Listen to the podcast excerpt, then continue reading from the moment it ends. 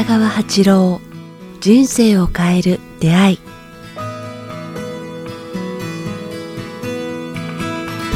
こんにちは早川洋平です。北川八郎人生を変える出会い。今日は第97回をお届けします。北川先生お願いします。どうぞよろしくお願いします。北川です。さあ今日も引き続き、えーここ小国で、えーカフェ一期一会から、えーお届けしていますさあ、えー今日は昨日と今日今日のが微妙にちょっと曇ってる。そうですね。昨日、はい。あそうそうそうそう。昨日はね土星が見えたんですよ。本当ですか、はい、あのまあ望遠鏡でですけれどね、土星の輪が本当ドーナツのように残念だったなと思いますね。10時ぐらいだったけれどすも。ごいですね。僕も見見るの楽しみにしてるんですけど寝ちゃいましたよもう。本当に綺麗な土星がの小さな輪ですけど、それなんかぼ望遠鏡？み望遠鏡でですね。な。んか本当にクリアに綺麗にドーナツのように、えーあ見えましたね。すごいね。でも星空ね、一緒にあの温泉もご一緒させていただいてお星空すごかったですけどいまだに先生が言ってちょっと信じられないのが人工衛星が見える。あ人工衛星。しかも肉眼で見えますね肉眼で、はい。え普通に飛んでるんですか？そうそうまっすぐあのある星の小ささでずーっと同じスピードで飛んでるのがよく見えます。飛行機じゃんまあ飛行機じゃない。飛行機はねピーカーピーカーピーカーとかなんか人工衛星はただ小さな星が横にずーっと東から西とか北から南とかま、っすぐ飛んでいくんですよ。じーっとこうだからすぐ分かりますね。すごいですね、え星って何が見えるんですか？人工衛星とか、まあ、カセットそれから、まあえー、といろんな星座、ね、夏の大三角形とか、あの白鳥座とかあとそうですねサソリ座からオリオン座とサソオリオンを追いかけていくサソリみたいな物語も。すごいですね。なんかこう教科書とかテレビとか写真でしか見たことない世界が普通にありますよねここに、オリオン座を追いかけるサソリ座っていうのも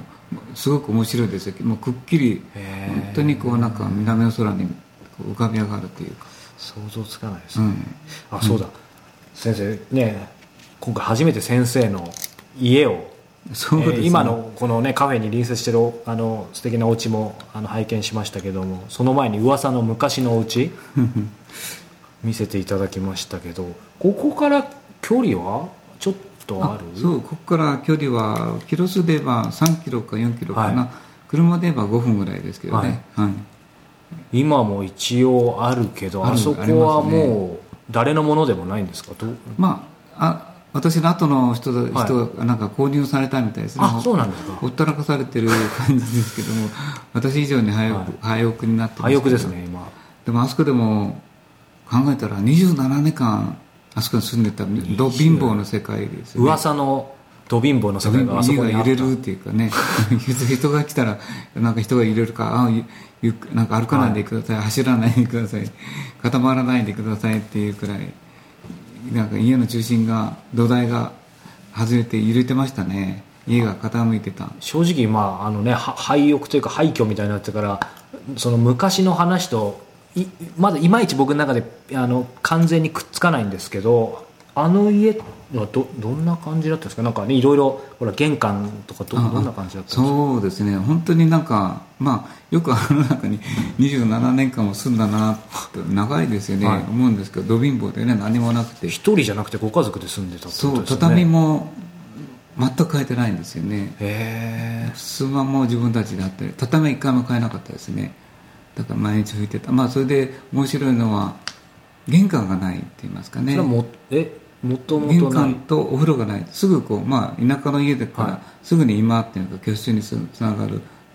ななそういうこ作りなんですか？うそうあそうえそういう意味で玄関がないっていうのはこの辺ではそんなに珍しいことでもない。いやもうほとんどそういう家はないと思いますねよっぽど昔の農家なら昔はでもあったんですねそういう家が。そうほとんどの家はあったと思いますけどもまあ、その家は玄関とはい。お風呂がなかった、お風呂ないのはちょっときつい。27年間お風呂がなかったですね。だからすぐし周りはい下のお風呂にこう入りに行くと言いますかね。すごいですよねこう放送で言っていいのか分かんないですけど行きね川のところでそうそう。一番日本で一番恥ずかしい温泉温泉っていう。ことで男性の方がもう普通に車から 全裸で見えましたけど、あそこに行ったりとかそうですね。あとこ混浴のなんかところもあるって言ってましたそうですね。混浴の我々は混浴の世界、はい。ずーっとおなんかあのお風呂でしたね、はい。それと、だからそれに関して結局今の工房というのもあって今この自宅もだから五右衛門風呂なんですよね。おお両だから両とも五右衛門いまだに僕は、はい。あた新築したんですけども五右衛門風呂にしたんですよね。新築本当に新築にしたいい家なのに五右衛門風呂に五右衛門風呂にしたんですよ、ね、えだからその家の外にあるってことなんですか？いやいや家の中のお風呂をを五右衛門風呂にした。外ああの薪で炊く五右衛門風呂。本当のあの五右衛門風呂で作ったある意味贅沢ですね。すすごくいいですよ。蛍が来るし月が見えるし月が映るんですよね。で月が映った月を揺らさないでそーっと壊さないようにこう本当満月の月、卵が浮いてるようなあれがこう、はい。中にあの映るんですよその中に。風呂桶の中に。斜めに上がってくる満月が、それを斜めに見てそれを壊さないようにゆっくり足をそろそろ入れて入るのが楽しかったですね、ま、満月が目の前でこうへー。2つ目で月とそれからまあ風呂の満月っていうのが見事にこうそそれで壊さないで入るって言いますかね。でも今そのね五右衛門風呂は、まあ、今ある聞くとある意味贅沢ですけどその昔ねか川のところで入ってた時だったりそういう時も当然夜入れば星空見えるわけですよね。ロマンがありますね。都会ね。でシャッと湯を沸かしてどうのこうのというよりも本当あるみたい。なんかそういう生き方もすごく大事なのじゃないかな。ただただ働くというよりもなんかこう余裕って言いますかね、こうお金を追いかけない方よりもなんか人生の本来のなんか本来ってどういうことを言ったら分かんないけども生きる意味をこう、とか楽しむことを覚える生活というのを27年間やったんですね。ド貧乏でお金をそしたらやっぱ神がプレこんなプレゼントくれるんですね。素敵なね。すごいですね。ずっと借家だったんだけども人生の最後の最後の60過ぎて中旬過ぎてなんか自分の家を素敵な家をもらえあのつくもらえるようなチャンスをもらなんか神が用意してくれてるっていうのは、それはやっぱりなんか欲しいみたいない意図してとかじゃなくてまあ、それは多少あったと思いますけどね、あのボレアだからそろそろ作らんといかんなとか。いう27年間ね、うん、でお金もなかったんですけど、財布の中に溜まった金額でできるような安い土地がこうあある意味ある意味ぴったりみたいな。広いとこ広い土地とかね。足りないこともないし余ることもない余ることもないような、うん。だから神はだから本当にこうご褒美、うん27年間のご褒美っていうのはあるんだな、辛いことを我慢すればなんか一生懸命働いた人よりも、なんかいいご褒美をなってる感じがしますね。こんな景色の中で。今でも辛いことを我慢すればっておっしゃいましたけどなんか話を聞いてる分にはいや多分辛いかったこといっぱいあると思うんですけどでもこう聞いてるあそうとですね。そんな辛いことはい。言葉っていうのは当てはまらないかわかんないですねあまあなんかいわゆる辛いっていうのはちょっと違う感じですよね。振り返れば楽しかったみたいな感じそうそう楽しかった。振り返ればそんな辛くはなかった。ごめんなさい。うん。辛いまあ厳しい生活かなり収入のない。まあ、いわゆるそうですよねそのうん額面だけをかけなんだろうこういうのがない。さっきのね、うん風呂がない、えー玄関がない。何がないっていうところだけ取れば厳しいかもしれないけどその精神的には別にそんなにっていう部分そうかですね。やっぱできちんとこう瞳を立てるというかねまっすぐ顔を立ててあの生きていけば言ってた話人が僕の言う言葉にこう納得するというかね、まあ、そうするとなんか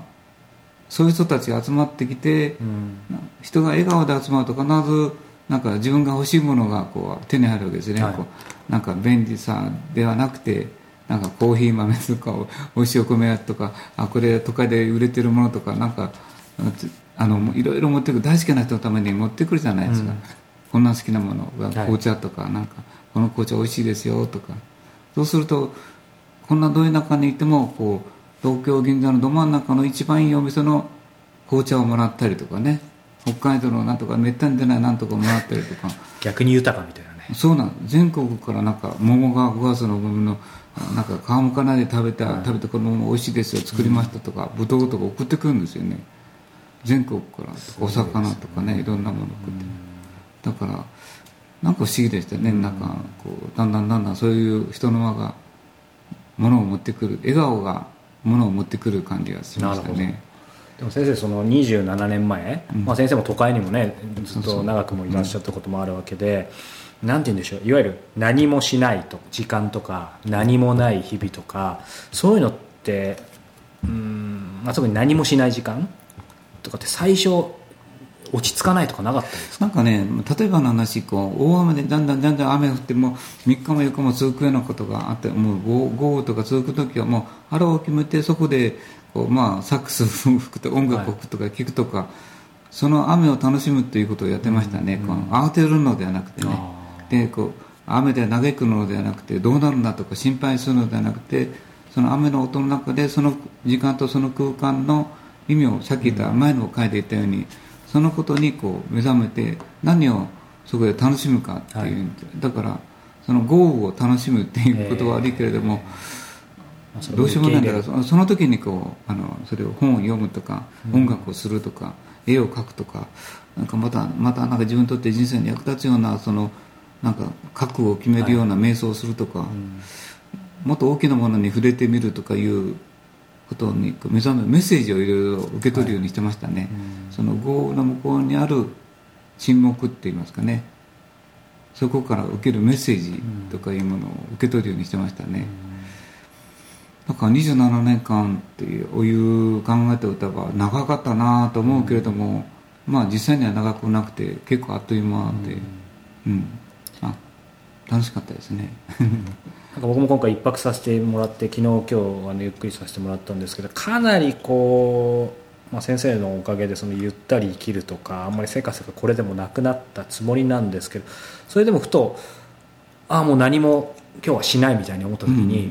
どっかで何もしないゆったり生きるイコール、えー、とこれは怠けるんじゃないかみたいな。そうその日本人の中に何もしないでぼーっとしてるとその怠け者とかあの怠けてはいけないというあるけどそうではなくてこう休休めるっていうかね本当ですよね。それで心を眺めるで魂を磨くっていうのはこう純粋になっていくっていうことで、はい。所有しないっていうことに徹すればあ逆に自分の魂を磨いているようなことになるんじゃないかね、欲をかかないっていうかね。今あるものの中でそれを楽しむということができるようになるというかな、で同時に面白いことにエネルギーがいっぱいあると自分のことよりも弱苦しんでる人や弱ってる人や傷ついてる人のために祈るという心が湧いてくるから、ああの人のために祈ろうとかあの人の病が治るようにとかあなたの仕事がうまくいくようにとかこう祈ってるんですよね、だからあれもあれが僕の仕事だったのか始まりだったのかなと思うくらい人のために祈りたいっていう気持ちが生じてきましたね、だから肉体労働ではなくて心の働きを高めていく。なるほどそうですね、うんうん、感じる心もそうだし。でそそれは静かな時が必要なんですね、まあ、肉体労働をしてたらいつも体が騒いで脳が騒いでなんかピン筋肉が騒ぐから落ち着かないんですけども、でもみんな気づいてるんでしょうね。思いました、今日ほらあのちょっと先生自身も驚いてましたけど普段キャンキャンプ場とは思えないところが実はね大草原の中にね、うん、オートキャンプになっててもう今日何百のテントにいましたよね。ここモンゴルかみたいな。まあモンゴルがもっとスカスカでしょうけど。難民キャンプでした都会難民みたいなね、都会難民キャンプみたいなのがありましたね。何百というテントが、いやだからなんかこうある意味矛盾じゃないですけど。だから見て早川さんもそう思われたんですよあれはと、そう。都会難民キャンプだなっていうだから来てた方には申し訳ないんですけど緑に植えてる人たち。そう。だからねもうそれこそ先々先先週ぐらいにも先生お話したようにねこう都会でもうな十何時間も働いているよりもやっぱりこういうところに来てちょっと立ち止まること大事だって。だからみんな気づいてはいるんでしょうね何か。でもあれにその時に不安があるから綺麗なテントとかこうなんか電気製あなんかキャンプの立派なものとか思い切り切れてない。ガスとかお肉を持ってくるとかワインを持ち込むとかなんかそういう都会生活の中の雑多なものを持ち込んでるからもっとこうそれの水でコーヒーを飲んで静かに過ごすとかいいんじゃなくてなんか脂っこいものを持ち込んでるからなんか大騒ぎしたまま場所が変わったに過ぎないのではないかな。そして、ね、あれだけのもう密集した地域だからなんかやっぱ密集してましたね。疲れそう。隣が、は雑雑談聞こえてきそうな都会からこう疲れないためにリラックスために来てるけどまた疲れるみたいな、うん。でも難民キャンプ都会難民キャンプみたいな感じ、まあしましたねちょっとね、なんかい現代人僕らも含めて気づいてるけどその後どういうふうに過ごすかっていうのは今今日なんか今日の回でヒントをいただいた気がしますけど我が家はいまだに玄関がないっていうかね、玄関のない家を作りましたね。新しい家を意図的にね。意図的に。いつでもどうぞみたいな感じですか？そうです。どこどこでもみたいな。そう。でいきなり顔なんかねそういう家って大工さんがびっくりしてましたけどね、玄関のない家なんて作るんですか？ってあるあるんですか？っていうようなことを言われたけどまあ貫きましたね、こう玄関のない家を取るだからえに庭というかそのななんていうんでしょうバババルコニーっていうかなんかそこからいきなり入入れるどどういう家なんですか？そうですね。いいきなり今が見えるっていうかトントントントンと今がねなるほど。あのご飯食べてるるなとか目の前っていうか。だからもしもあんたが食べてなかったらどうぞみたいな、垣根がないですね。そうそう ということで、えまあ面白い生き方ーそうですね。でしたね、うん。今も同じものやはい、やっぱりでもこうやって一度、ね、もちろんこの先生の大国もそうですし何か自分の中でこれだっていう場所にちょっと来てみると違いますね、まあ真似しなさいとは言いませんけどなんかそこに安らぎがあったらこういうこともいいのかな日だまりがたくさんある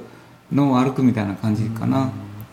険しいとこを歩くんじゃなくてちょっと日だまりの多い野の道平原を歩くっていう感じが休めながら忙しいと視野も狭くなるしたまにそういう道もあるんだよっていうことをねそうですね。知るために来るっていうのはいいかもしれないそうそうまあそれできて美味しいコーヒー飲むとなんかアイデアも苦しですね。さあこの番組では皆様からのご質問ご感想を募集しております。詳しくは北川八郎ホームページもしくはメールアドレス北川アットマークキクタス .jp 北川アットマーク KIQTAS.jp までお寄せくださいさあ、えーそしてもうすぐですね、えー11月15日から21日まで、えー大森で陶器店、えー今年も開催されます。そして、えー17日には、えー恒例の投げ銭ライブこちらも、えー同所で開催されますので、えー詳しくはホームページをご覧ください。そして、えー11月24日日こちらも間もなくですね、えー名古屋でまたこちらの恒例の楽神会を開催します、えーこれは経営者じゃなくてもどなたでもあそう一般の方に心の話を、はい。参加できますのでぜひこちらもホームページでチェックしてみてください。ということで今日は第97回でした。北川先生ありがとうございました。ありがとうございました。取りない話でありがとうございました